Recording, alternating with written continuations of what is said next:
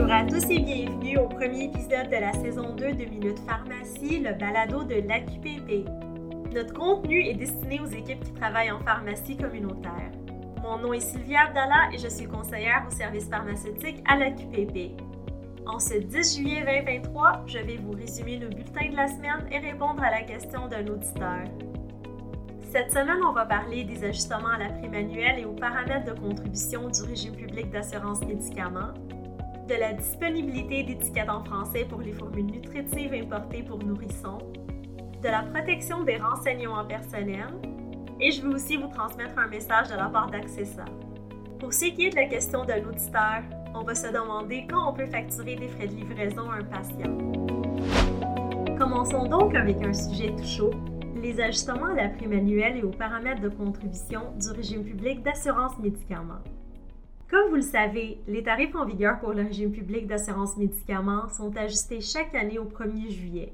Je vous suggère de consulter l'infolette de la RAMQ du 27 juin à ce sujet. Vous trouverez le lien dans les notes du balado.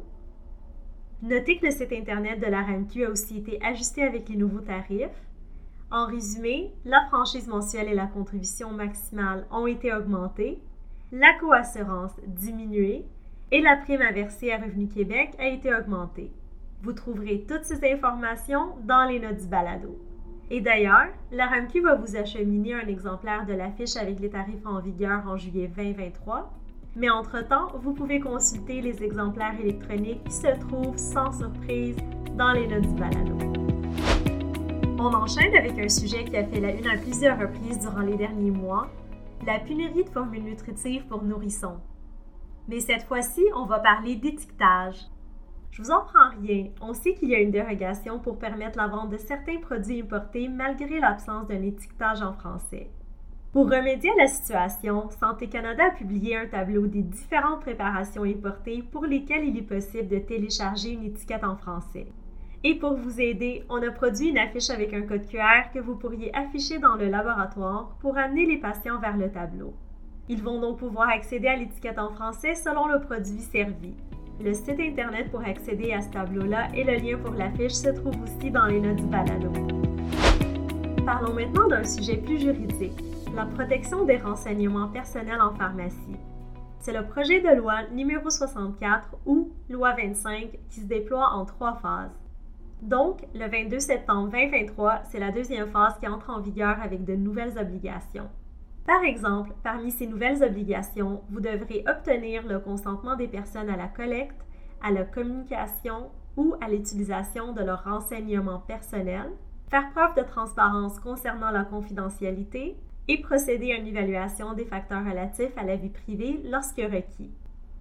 Je vous invite donc à visiter notre page sur la protection des renseignements personnels pour connaître toutes vos nouvelles obligations, vous pourriez aussi visionner notre webinaire sur les renseignements personnels présenté par ma chère collègue Maître Sarah Bergeron.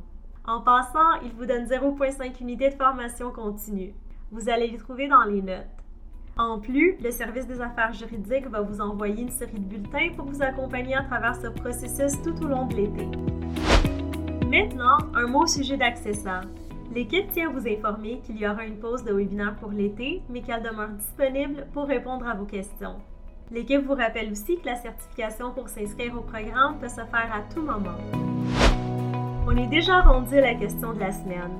Cette semaine, on nous a demandé si on peut facturer des frais de livraison à un patient. On va d'abord parler des assurés au privé. Dans le cas d'une livraison qui contient des médicaments sous ordonnance, pour un assuré au privé, les frais de livraison sont déjà inclus dans votre prix usuel et coutumier. Vous ne pouvez donc pas charger des frais pour la livraison à moins que le lieu se situe en dehors de vos paramètres habituels, par exemple en dehors de votre rayon de livraison. Pour ce qui est des assurés du régime public, alors toujours dans le cas d'une livraison qui contient des médicaments sous ordonnance, on ne peut pas charger de frais de livraison pour un assuré de la RAMQ. On pourrait le faire seulement lors de circonstances exceptionnelles, par exemple si le patient était absent lors de la livraison et qu'on doit y retourner une deuxième fois. On pourra alors facturer la deuxième livraison. Mais alors, qu'en est-il des livraisons contenant des produits autres que des médicaments sous ordonnance? Règle générale, en moins de circonstances exceptionnelles, pour tout assuré au public ou au privé, on peut la charger si elle contient uniquement des produits autres que des médicaments sous ordonnance. J'espère que ça répond bien à la question et je vous laisse aussi le lien de notre page sur les frais accessoires dans les notes du balado si vous désirez la consulter pour plus de détails.